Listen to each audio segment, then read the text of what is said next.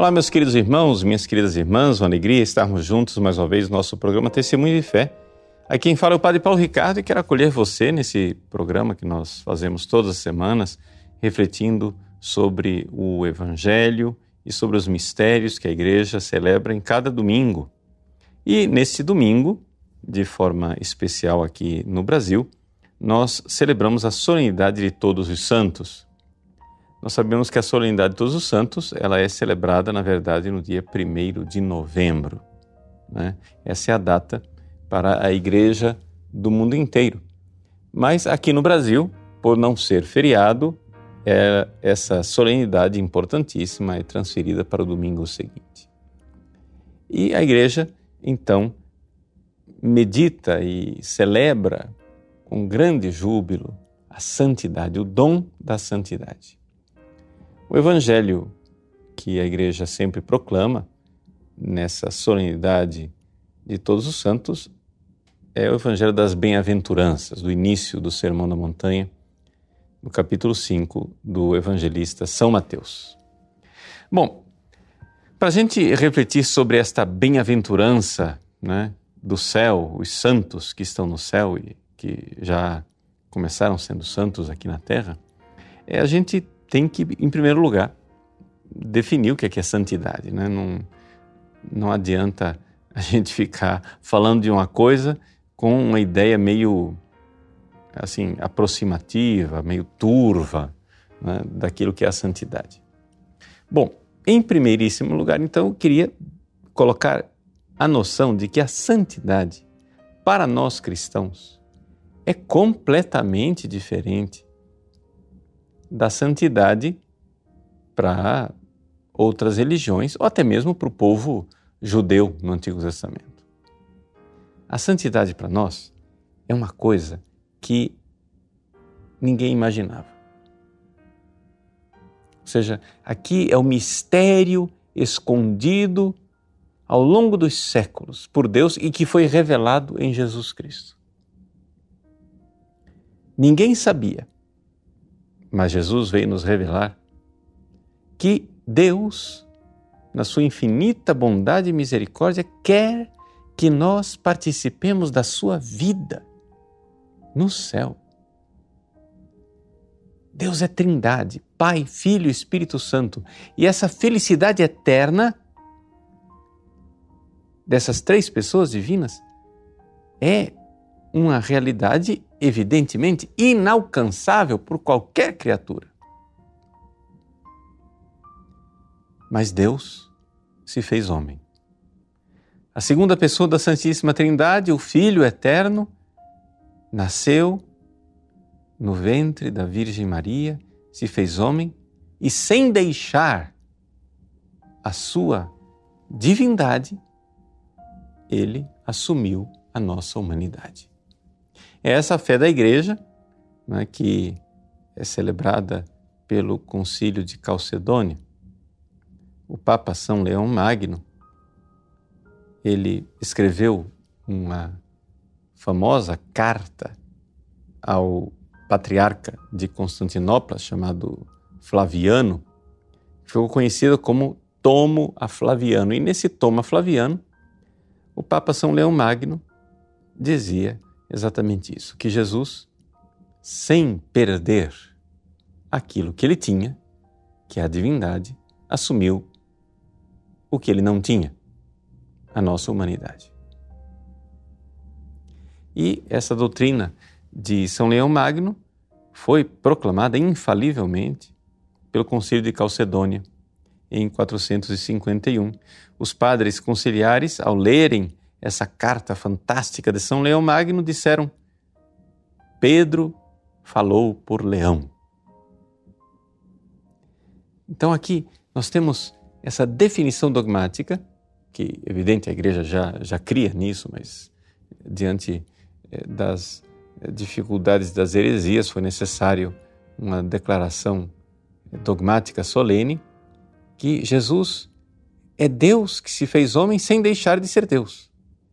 E assim, Jesus assumiu a nossa humanidade para que nós pudéssemos, então, assumir a vida divina.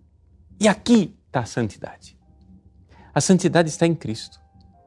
Ou seja, Deus se fez homem para que nós, nos unindo a Jesus, participemos da vida de Deus. Deus veio participar da nossa vida para que nós participemos da vida de Deus. Então, o que é a santidade? A santidade é a configuração a Cristo. Digo, digo isso porque é uma coisa importantíssima que a gente enxergue é, que essa configuração a Jesus, essa união a Jesus, Deus que se fez homem, que nos leva para a vida de Deus no céu, é uma coisa especificamente cristã que nenhuma religião jamais pensou. Veja, as outras religiões, quando falam de, de santidade, o que é que é um, uma coisa santa? Né? Se você for olhar para é, a definição etimológica da palavra santo, santo é aquilo que é separado. Né? Ou seja, aquilo que foi separado do profano. Então, o que é que as pessoas faziam? Pegavam uma coisa, é,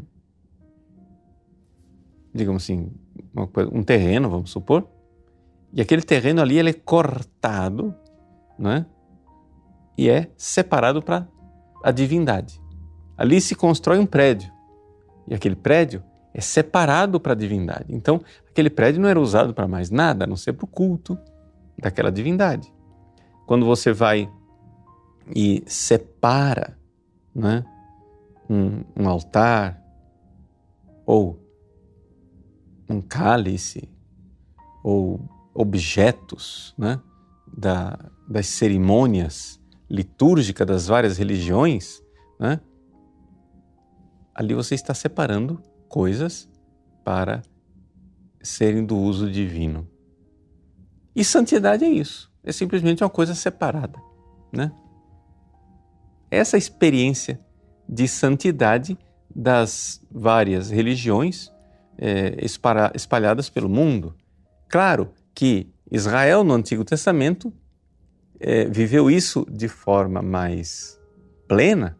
Por quê? Porque uma vez que Moisés separou para o culto o tabernáculo, uma vez que é, Moisés separou os objetos litúrgicos para o serviço divino, Deus mesmo se manifestou é, santificando aqueles objetos com a nuvem, né? a presença divina que foi lá e santificou aqueles objetos. Ótimo, no Antigo Testamento tudo isso foi é, é vivido, mas tudo isso era somente uma prefiguração. Era somente uma profecia, uma antecipação de uma santidade que viria depois. E viria plenamente em Cristo.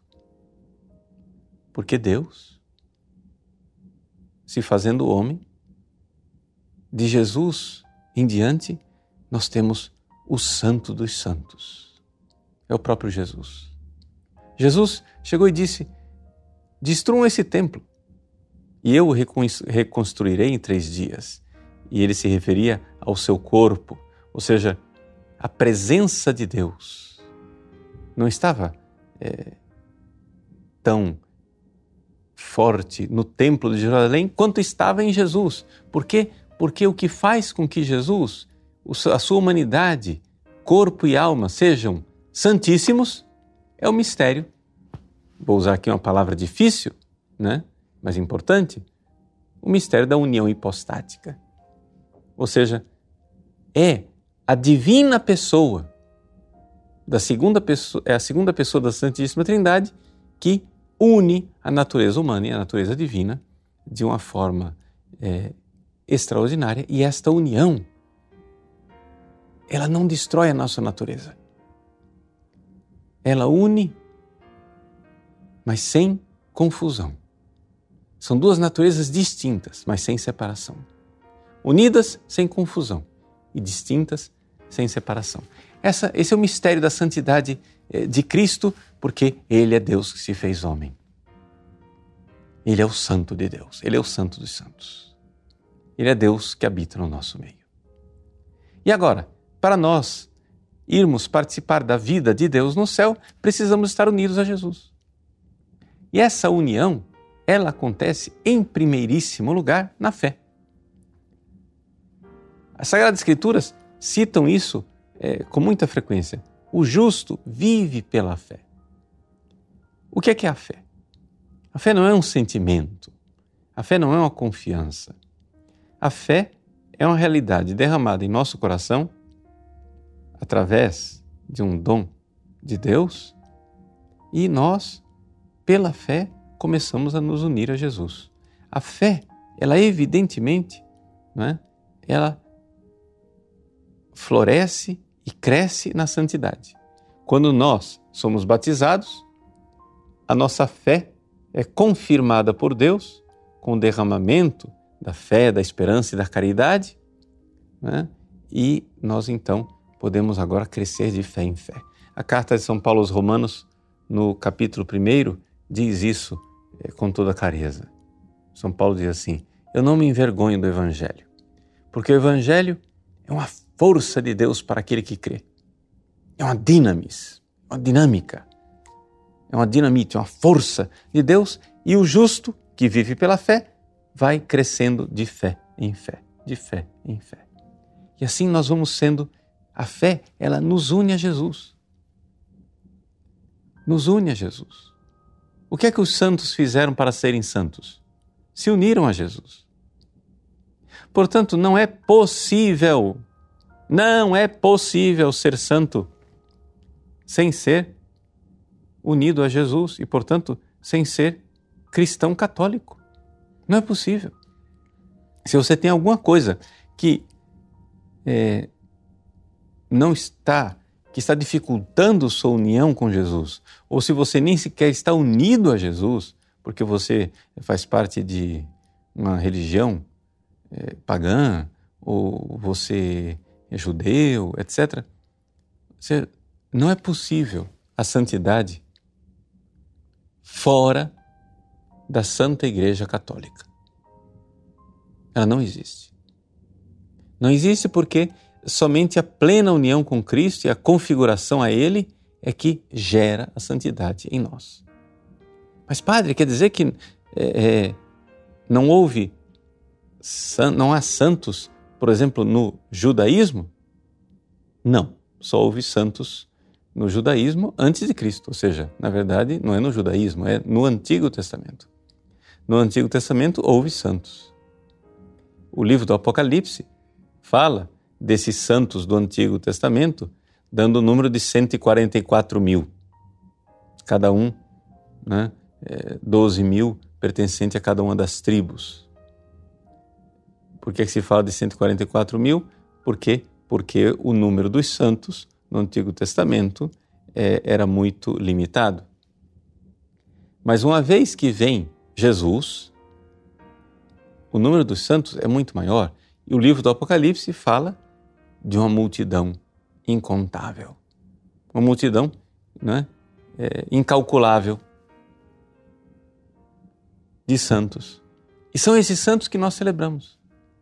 Então, aquilo que a santidade que no Antigo Testamento era somente uma coisa de poucos, não é? No Novo Testamento tornou-se é, uma grande multidão. E nós, nós que somos católicos, precisamos é, nos esforçar para nós sermos santos e para trazermos um número cada vez maior de pessoas para participar desta santidade na Santa Igreja, única Igreja de nosso Senhor Jesus Cristo, a Santa Igreja Católica. Vejam, é importante que nós compreendamos que esta santidade, a santidade, essa configuração a Jesus, ela já é plena lá no céu. Lá no céu, as pessoas já são santas. Santas plenamente, porque veem Deus face a face. Essa santidade, ela também existe no purgatório. As pessoas que estão no purgatório já são santas, porque no purgatório ninguém mais tem pecado. Os pecados veniais, quem morre em pecado mortal, evidente, não está no purgatório, vai para o inferno. Mas quem morreu com pecados veniais no purgatório, né? no ato em que ele entra no purgatório, ele é perdoado. E a pessoa que está no purgatório ela já é santa. Ela não está totalmente pronta para ir para o céu, porque existem ainda algumas desordens que precisam ser purificadas, ou porque ela ainda tem penas né, que precisam ser pagas. Mas as pessoas que estão no purgatório já amam a Deus de todo o coração, com toda a sua alma, com todas as suas forças. Quem está no coração, quem está no purgatório, já ama a Deus de todo o coração. Não existe. Ou seja, no purgatório existe sofrimento? Sim. Mas quem está lá já é santo. Vejam como é tremendamente diferente o sofrimento de quem está no purgatório e o sofrimento de quem está no inferno. Quem está no inferno tem um sofrimento enorme e é um sofrimento que nasce do seu ódio contra Deus. Quem está no inferno odeia Deus e é punido com, essas, com as penas eternas por causa desse seu ódio. Quem está no purgatório não odeia Deus. Quem está no purgatório ama Deus. Ama Deus de todo o coração. E existe no purgatório uma grande paz, uma grande consolação de saber eu já estou salvo. Já está garantido. E as pessoas que estão no purgatório sofrem voluntariamente aquilo que elas estão sofrendo lá no purgatório, porque amam a Deus e obedecem a Ele. Elas não podem sair de lá. É, é, elas não têm opção de sair. Mas elas não estão lá revoltadas, dizendo: Ah, que desgraça, eu estou aqui. É, não, elas aceitam aquela, aquela punição. As pessoas que estão no purgatório são santas. Elas aceitam aquela punição. Sofrem, evidentemente, mas amam. E isso, estou falando do purgatório porque porque isso nos ajuda a entender como é que a gente faz para ser santo aqui na Terra. Existe uma característica que é a característica de todos os santos. Um santo no céu ama a Deus e vê Deus face a face. Um santo no purgatório ama a Deus, embora não o veja ainda face a face, mas a sua esperança e a sua fé são ardentes porque são inflamadas das chamas do amor né, que elas têm por Cristo que elas têm por Deus. Elas, elas não, não podem ver a hora de, de chegar na presença de Cristo e exatamente esse, essa demora de ver Jesus é que faz com que elas sofram. E nós aqui na Terra? Não é possível ser santo sem a caridade de Cristo, sem esse amor por Jesus. A caridade. A caridade é a santidade.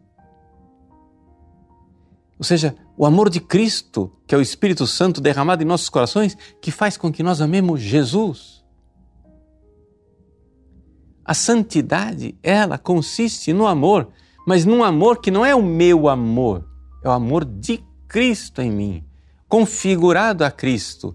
É um amor onde eu amo não com o meu amor, mas com o amor dele, o amor que ele me deu. Vejam, um santo aqui na terra. E é para isso que nós estamos devemos lutar e devemos pedir a Deus a graça de nos sermos santos já aqui na terra. Um santo aqui na terra ama a Deus com o Espírito Santo, ama a Deus de todo o coração. E porque ama a Deus de todo o coração, esse santo, essa pessoa se ama. Sabe por quê? Porque se você não ama a Deus, você não se ama. Deus é a raiz do seu ser. Se você não ama a raiz do seu ser, de onde você brota, como é que você se ama? Se você não ama a Deus, você não se ama. E portanto, se você ama, o santo ama a Deus de todo o coração, ele se ama e, portanto, pode agora então amar o próximo como a si mesmo. E amar o próximo na caridade de Cristo, no amor de Cristo. Essa é, é a grande é, verdade do amor de Deus que transborda. O amor de Jesus nos impele, nos leva a amar a Deus e amando a Deus nos amar e nos amando amar o próximo, evangelizar, levá-los para a caridade de Cristo, levá-los para o amor de Cristo. Então, as pessoas que conhecem esta santidade, que veem essa santidade em tantos santos, que veem essa santidade em Nossa Senhora, em Santa Teresinha, em Santa Teresa d'Ávila, no Santo Padre Pio de Pietrelcina. Né? As pessoas que veem nesses santos extraordinários, exuberantes, santos que celebramos esses dias, é, são, são Simão e São Judas. Né? Todos esses santos, essas pessoas, é, é, quando a gente vê a santidade nesses santos, nós somos entusiasmados, somos atraídos por esse amor a Jesus. O que faz um santo é o seu amor a Jesus. Com que amor Nossa Senhora amava Jesus e ama no céu. Com que amor São José amava Jesus aqui na terra e ama agora no céu. Com que amor os santos anjos amam Jesus nós precisamos amar Jesus. E essa é a santidade. A santidade é o amor do próprio Jesus derramado em nosso coração, é o amor com o qual ele nos ama, mas é também o amor com o qual nós o amamos de volta. Amando a nós mesmos e amando o próximo. Na prática, não é? como é que nós devemos então fazer para celebrar bem essa solenidade de todos os santos?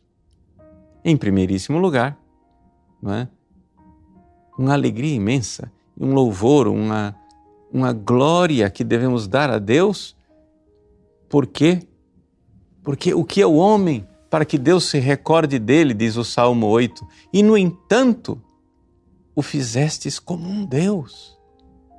Por quê? Porque Jesus, derramando o Espírito Santo em nosso coração, fez com que esses santos maravilhosos amassem a Cristo já aqui na terra.